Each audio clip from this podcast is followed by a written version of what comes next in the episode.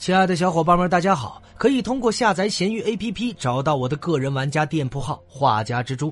最新专辑《战神》正在火爆连载中，欢迎小伙伴们前去收听订阅。想要学习配音与制作的小伙伴们，也可以单独添加我的微信。愿你们听得舒适，玩的开心。本回为大家带上的是白金丝雀。白金丝雀是美国 DC 漫画旗下的超级反派，初次登场于2010年7月的《猛禽小队》第二卷第一期。由盖尔·西蒙和埃德·贝尼斯联合创造。那么，白金丝雀的真名不详，人称丝姐，她来自中国，是黑金丝雀的反派。那么，话说西瓦夫人呢，是 DC 少数几位能在格斗武术上能排前三的女性之一，而且她走的路还是纯武术的路线，也没有高科技，也没有变异等等，单单只是靠武术的境界就能够多次打败蝙蝠侠。在武术格斗方面，基本上 DC 漫画中的角色都是要承认她的地位的。那么要说 DC 女性角色中能够在武术方面打过西瓦夫人的，还真没有几个。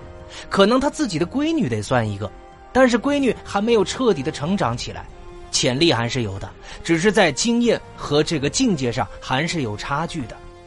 而另外一个能和西瓦夫人媲美的武术界的女性天才，那就只有白金丝雀了。白金丝雀呢是猛禽小队的一员，虽然是超级英雄，但是对上黑金丝雀的时候，却意外的愿意成为反派。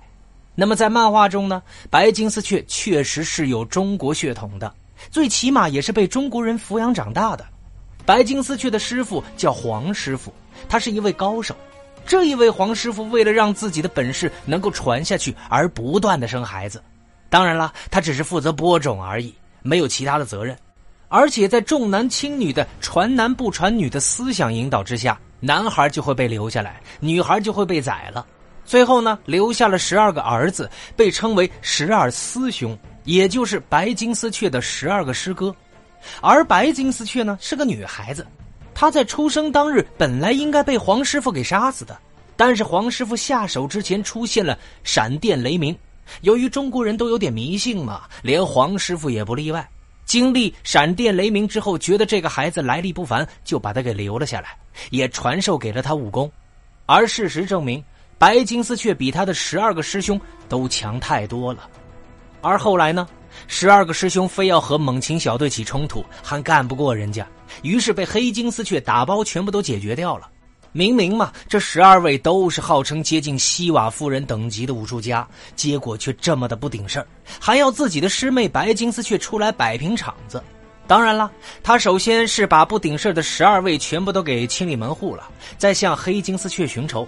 这中间呢，还把女猎手和西瓦夫人都给卷了进来。而作为反派的时候，他是不会胜利的。那么黑金丝雀第一次见到白金丝雀的时候，因为都不认识，而把她当做了西瓦夫人。他给予的评价是：如果她是西瓦夫人的话，那么她变得就更厉害了。但的确，在武术上，他未来的成就不会比西瓦夫人小。那么白金丝雀登场的影视有。在《绿箭侠》第二季中，将初代黑金丝雀改为原创人物莎拉·兰斯。他在剧中呢，为绿箭侠奥利弗·奎恩的恋人，也是二代黑金丝雀劳雷尔·兰斯的妹妹，初代黑金丝雀前刺客联盟的成员。那么他在《绿箭侠》第三季呢，被马尔科姆·梅林操控西亚用弓箭给射死；而在《绿箭侠》的第四季中呢，受庆于这个南达尔巴特复活之权，从而正式复活。那么，在一六年的 DC 美剧《明日传奇》中呢，正式登场为白金丝雀，剧中为双性恋，与绿箭侠奥利弗·奎恩和多名的女性有暧昧的关系。